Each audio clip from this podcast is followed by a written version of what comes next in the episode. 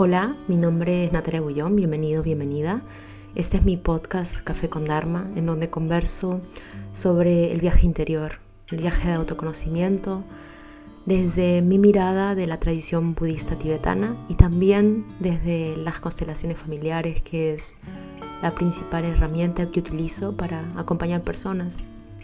En este capítulo de hoy quiero conversar y abrir el diálogo sobre la técnica del mindfulness que actualmente está muy comercializada y muy en el mercado para algún para obtener algún tipo de desarrollo personal.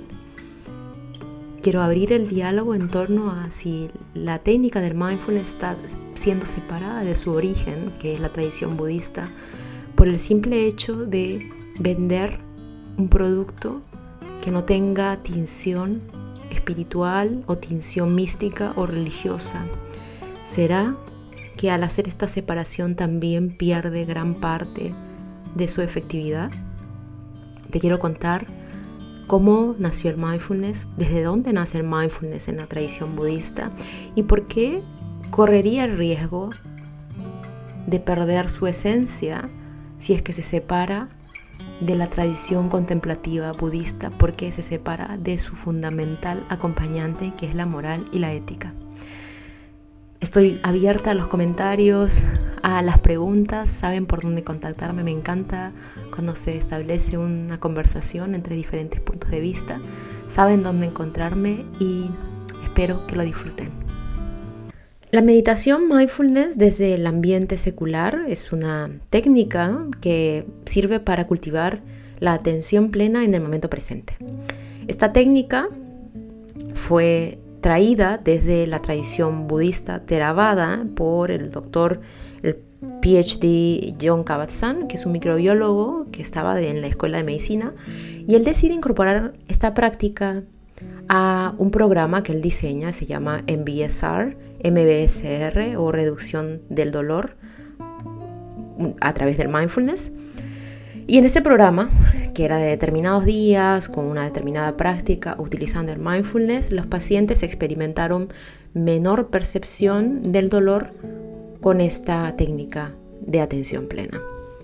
Ahora esto pasó en los años 80 y se define el mindfulness como una técnica de cultivo de la presencia, del cultivo de la atención plena en el momento presente. John Kabat-Zinn define que hay siete características del mindfulness y a lo que quiero venir en este episodio es a hacer el punto de comparación y a meditar en el sentido de reflexionar y hacernos las preguntas de si realmente la técnica del mindfulness por sí misma es útil o si corre el riesgo de perder su esencia, que es el cultivo del, del yo, más allá del yo, en servicio de la comunidad antes que al servicio de, de, mí mismo. ¿Será que el mindfulness que actualmente está en el mercado está más preocupado de cultivar el yo antes que la comunidad? En la tradición contemplativa, mejor dicho, en la tradición budista, el mindfulness no es nada más que una simple técnica. Y una técnica inicial en la meditación shamatha. El camino meditativo es muy largo. Se divide en meditación shamatha o meditación del, del cultivo de la calma o la serenidad de la mente y la meditación vipassana. Este, vamos a encontrar vipassana también en la meditación, en la tradición de Goenka, que es otra cosa, pero también tiene bastante similitud. Pero en la tradición budista, al menos la tibetana, es shamatha el primer paso de cultivo de la calma, calma de la mente, de estabilidad de la mente, para luego pasar al vipassana, que es la meditación analítica. Dentro de la meditación shamatha existen nueve niveles. Los tres primeros niveles es el cultivo del mindfulness. Es decir, el bebé recién está aprendiendo a gatear en estos tres primeros niveles. ¿Qué es el mindfulness? Es el cultivo de el músculo de la concentración. Concentración en un punto que es el objeto de la meditación, que puede ser un objeto como una piedra, un lápiz, un punto en el suelo o la respiración. Por primera vez, la persona se sienta con su mente a contemplar qué le pasa sin distracción, porque ya la, persona se va a dar cuenta que hay, demasiada distracción dentro de sí mismo, no necesita más. Sin meditación guiada, la meditación tradicional es sentarte ah, con el objeto de la meditación y volver cuantas veces sea necesario al objeto de la meditación si te has ido, que es lo que va a pasar. Nosotros nos vamos, nos distraemos en 3 segundos, 4 segundos, es lo que dice la literatura científica, que dura nuestra concentración. No sé si será cierto, está en los papers, pero me rehuso a creer que la concentración de los seres humanos es menor a la de un pez, a un goldfish. Es menos a 4 segundos últimamente comparado hace 15 años que era aproximadamente 8 segundos. Entonces, la meditación mindfulness desde la tradición oriental es la práctica, el, músculo de la concentración. ¿Por qué? Nuestra mente tiene la tendencia natural en irse hacia pensamientos tóxicos negativos. Esto no es algo que yo lo he inventado, está en la literatura científica. Esta tendencia aprendida de quedarnos y habitar infinitamente estados que no son propicios y beneficiosos para nosotros y para los demás. Mientras que la mente siga en este ciclo, no va a haber cambio. Entonces lo que te dicen los maestros de la meditación desde tiempos del Buda, hace 2500, 2600 años, es dale a la mente algo que hacer para que no se vaya al campo de la toxicidad mental algo que hacer es el objeto de la meditación. La respiración ah, o un objeto, vamos a decir que es la respiración. Dale a la mente que hacer esto porque la mente puede hacer solo una cosa a la vez. No puede, es mentira que pueda hacer multitasking, mentira. La mente se vuelve paranoica, esquizofrénica cuando hace muchas cosas a la vez. Se acostumbra a eso. La mente puede hacer una cosa a la vez. Cuando se va la mente y se distrae, lo que hay que hacer es traerla. Esta es, este es el entrenamiento. Esta es la maestría que tenemos que cultivar de traer la mente al objeto de la meditación, pero con, maestría, con elegancia, con suavidad, con delicadeza, pero a la vez con firmeza, a la vez con disciplina. Todo esto es el camino meditativo, los tres primeros niveles, que es solamente concentración. En la tradición budista, mindfulness significa recolección y recordar. ¿Recordar qué? Recordar que tienes que volver al objeto de la meditación. Y recolectar significa traer a tu mente, traer a tu mente, constantemente traerla, traerla, hacer el esfuerzo. Es una, es una práctica, no se da natural. Viene mucha gente al centro budista pensando que la meditación es relajación. La relajación es un efecto secundario de la meditación, pero no es el objetivo principal, al menos en la meditación budista. La meditación, los budistas no tienen interés en relajarse, tienen interés en el conocimiento de uno mismo, en el cultivo de uno mismo, pero para cultivarse uno mismo, uno tiene que entender primero qué es lo que es, qué es lo que hay adentro, para luego moverse y decidir discriminar, ah, esto quiero, esto no quiero, esto vacío, esto lleno se necesita mucho, muchos años de experiencia meditativa para darnos cuenta qué es lo que somos. Si, si la persona quiere descansar, relajarse, es mejor ir al cine, es mejor irse de vacaciones. Constantemente estamos distraídos, constantemente buscamos el placer en distracciones y esto se llama pareja, se llama PhD, se llama maestría, se llama todo. Estamos en la cultura de buscar el placer. Pero a los que tienen un genuino interés en el cultivarse a sí mismos, eso quiere decir que quieren entender qué es lo que son. Y detrás de entender qué es lo que son hay un llamado de, de libertad, creo yo, de querer conquistar y querer cultivar el libre albedrío. De decir, esto es lo que soy y esto es lo que quiero ser. Es reconocer que el principal agente de nuestro sufrimiento somos nosotros mismos y nuestra calidad de pensamientos. Todo esto es el budismo. El budismo es una tradición rica en entrenamiento mental, en técnicas, listas infinitas de técnicas para entrenar la mente en diferentes maneras, dependiendo la diversidad de las personas. El Buda dio 84.000 enseñanzas. ¿Por qué? porque somos infinitos, nuestras personalidades son infinitamente variadas y tenía que estar a la altura. Para algunos eh, tiene que ver con el cultivo de los cuatro inmedibles, otros de los seis paramitas, otros con el, entrenamiento del hoyo la contemplación de los 57, 59 slogans, otros con otra mezcla. ¿Quién es el que decide? El que decide a dónde, cómo se dirige tu camino, el maestro, el instructor, el teacher, el ama, el guru. Por eso el budismo es bastante jerárquico. No puede darte instrucciones de meditación a alguien que ha estudiado dos años o que ha practicado meditación tres años. No, no existe eso. Incluso una persona que ha meditado 40 años, 50 años, puede ser que ni siquiera haya progresado en su camino meditativo. la búsqueda de un maestro que pueda hacer florecer tu práctica es compleja, pero tiene mucho que ver con la tradición, de dónde viene, con la familia, de dónde viene, qué tipo de budismo se practica. Y principalmente yo diría como, cómo se relaciona esta persona con, el resto, con el mundo, con, su yo, cómo se muestra al mundo, cómo hace para, para relacionarse con aquellos que no sintonizan con esta persona, con los que no hablan el mismo idioma es como, como ver cómo esta persona se desenvuelve en la vida diaria. Para mí esa es como clave fundamental de, del nivel de maestría de la meditación. El nivel de calidad humana tiene mucho que ver con el nivel también meditativo, de menos conflicto con la propia mente. Entonces, para recapitular, porque ya me estoy yendo en la tangente, la meditación mindfulness, desde el ambiente secular occidental, es una técnica que sirve para eh, estar más consciente en el momento presente. Pero los budistas dicen, bueno, el mindfulness puede ser de tres tipos, positivo, negativo o neutro.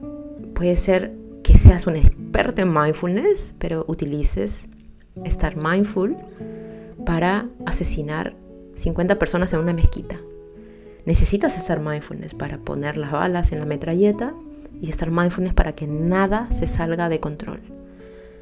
Eso es cultivo de mindfulness. No está dentro, la ética no está dentro de las siete características del mindfulness del doctor John Kabat-Zinn. Entonces, ¿dónde, qué, qué, es esto? ¿Se puede usar el mindfulness para hacer el mal? Sí. Aquí es lo principal y creo la, la joya que da la tradición budista, porque al ser una tradición espiritual, como muchas otras, apuntan al desarrollo altruista del ser humano, al cultivo del ser humano compasivo, que no hace daño y que es de utilidad antes de que sea de toxicidad. En el budismo se habla de tres llanas o de tres Em, ruedas importantes, fundamentales, como, como las bases del triángulo para el cultivo del yo. Una es la meditación, otra es la sabiduría y otra es la ética. La meditación, ya conocemos el camino meditativo, Shamatha Vipassana. La sabiduría es el entendimiento de la realidad, pero no el entendimiento con el intelecto. Es un entendimiento que trasciende la cognición incluso, que se viene alimentada por la práctica meditativa y por la ética. El otro pilar es la ética. Y la ética en el budismo no son diez mandamientos o un listado infinito, no. Es solamente una cosa, que es el no hacer daño, ahimsa. No hacer daño con tu habla, con tu pensamiento y con tus acciones. Cada vez que haces daño, que dicen, cada vez que haces daño, tu mente se agita. Y como tienes una mente más agitada, es más difícil sentarte en la meditación. Por eso, mientras menos, haga, menos daño hagas, más fácil va a ser sentarse más relajado en la meditación y con más gracia y felicidad. Estas tres llanas, o tres ruedas, se alimentan unas con otras. La ética alimenta el camino meditativo, como ya lo conté, reduciendo la agitación mental y la meditación alimenta la sabiduría que es esta mirada del mundo menos separatista, menos polar, un síntoma de, de una persona que tiene una práctica meditativa saludable. Es una persona que deja de dividirse, que deja de dividir los, los, meditadores de los no meditadores, o las personas espirituales con las no espirituales, o las que vibran alto con las que vibran bajo, o las tóxicas de las no tóxicas. Bueno, está bien separarse de las tóxicas, pero, pero porque uno no puede lidiar con las tóxicas. Pero una persona que tiene un entrenamiento mental, meditativo, poderoso y ya generando frutos, es una persona que dice, bueno, necesito estas personas complicadas para ver el nivel de mi práctica. Es muy fácil ser el... Es muy fácil llevarse bien con la gente linda, siempre lo digo en todos los, todos los episodios. Nada, es más difícil ser la persona que nadie quiere relacionarse con, este tipo de personas. eso es lo más difícil. Al contrario, deberíamos estar agradecidos desde que estas personas aparecen en nuestra vida a mostrarnos para los practicantes eh, meditadores o las personas que están en el camino de autoconocimiento. Deberíamos felicitarnos por estar enfrente de ese tipo de personas. Deberíamos incluso buscarlos, porque llega un punto en que ya todo te parece tan aburrido, todos sean tan lindos y es como necesitas la chispa aquí, la chispeza de, que alguien sea complicado, de que alguien no hable el mismo de que alguien sea rudo, de que alguien sea pesado. Eh, esto es un signo y un síntoma de una práctica interior ya, bueno, madura, ¿no? Deja de separarse de lo tóxico, lo busca incluso. Pero no por, ser masoquista, sino porque lo busca porque quiere ver cómo reacciona ante esto. Si reacciona, si, si reacciona con agresión, con insulto, o si tiene la posibilidad de relacionarse con espacio, poniendo límites, por supuesto, pero con serenidad, con firmeza, no cayendo en hacer daño, sino con esta simple firmeza que a veces es resolutiva de decir hasta aquí, hasta aquí nada más, no permito más. Entonces, esta ética, ¿no? para recapitular lo que estaba diciendo, la ética es fundamental en la meditación. Yo no sé en qué momento la gente comenzó a separar la ética, la moral del camino meditativo con esta idea de te vendo un producto que no es religioso y que es no místico. Y yo me pregunto, ¿cuándo vamos a superar el trauma de la religión? O sea, ¿qué tiene de malo que tenga una tinción mística propia de cualquier tradición, taoísta, hinduista, budista? ¿Cuándo vamos a superar el trauma que nos dejó las cruzadas, la religión? Al César lo que es del César. La meditación está, es la pieza fundamental, el entrenamiento fundamental de los budistas. Y el mindfulness viene de allí. Sacarlo del contexto para volver una herramienta mercantilista tiene, tiene sus riesgos. Y el riesgo es que esta técnica sea de servicio de generar un yo más grande y más obeso, como pasa con todo lo que hacemos en Occidente, o quizá mirar con mayor reconocimiento y con mayor entendimiento de que viene de un lugar mucho más rico, nutricio, de una tradición que contempla otras, muchas otras cosas, y entender que no está separada de la ética. ¿Qué es la ética? Esa es otra gran pregunta, ¿no? ¿Qué es la ética para, para, para los budistas? ¿Qué es la ética para nosotros como sociedad occidental? Para nosotros tiene más que ver con esto sí, esto no. Pero ¿qué es lo, qué es lo, qué es lo adecuado? ¿Qué es lo no adecuado? ¿En qué se basa esto? ¿No? Creo que no nos hemos puesto a pensar. Hemos sido bastante obedientes en recibir órdenes de esto es lo correcto y no lo correcto, pero no hay ese entendimiento de qué es y cómo nos relacionamos con eso. Así que, bueno, te dejo este, esta, esta chispita de, de pregunta, em, porque, porque me, causa, me causa un poquito de, mm, mm, no sé, me calienta un poco el asiento, el, el mindfulness, el mercantilismo, el capitalismo, todo lo que hacemos en Occidente simplemente exprimir el jugo y sacar dividendos, mientras que veo muchas personas en la tradición contemplativa budista que la mindfulness es como, no sé, el café de la mañana, nada más, pero no es el plato de fondo, solamente una técnica muy, muy básica que se debe, ojalá, dominar en, no sé, un mes. pero, pero claro, ellos están, los budistas están demarcados en una tradición desde la que nacieron, padres que tienen esa devoción por la tradición del Buda, un sistema escolar, un sistema hacia el cultivo de, la mente más científica, de cuestionarse lo que están pensando, lo que están sintiendo. Y me imagino que en ese setup, en, eh, ese margen de mente, otras cosas nacen, diferente de, lo que nace en nuestra mente más estructurada, occidental, más, eh, que más cultiva el intelecto antes que el corazón. Eso, espero tus comentarios. Feliz año a todo el mundo. Espero que este año esté lleno de, de vaciamiento, de vaciamiento interior y, que se pueda ir llenando con, con entendimiento de uno mismo, del colectivo. Un movimiento amoroso también. Siento que este año puede ser la invitación, movimiento de reconexión con esas cualidades que, pensamos a veces que no tenemos, pero que nos pertenecen como derecho de nacimiento, la compasión, la bondad, la generosidad, en, plano, en medio del caos, en medio de la destrucción de nuestros recursos finitos de la tierra. Esto es como un llamado a reconectar con ese espacio, con esa bondad esencial. Quizá a reconectar con esos espacios también reconectemos con la bondad de la naturaleza, de la madre tierra, al ser tan generosa de darnos siempre una, un día más, una oportunidad más. Nos vemos pronto.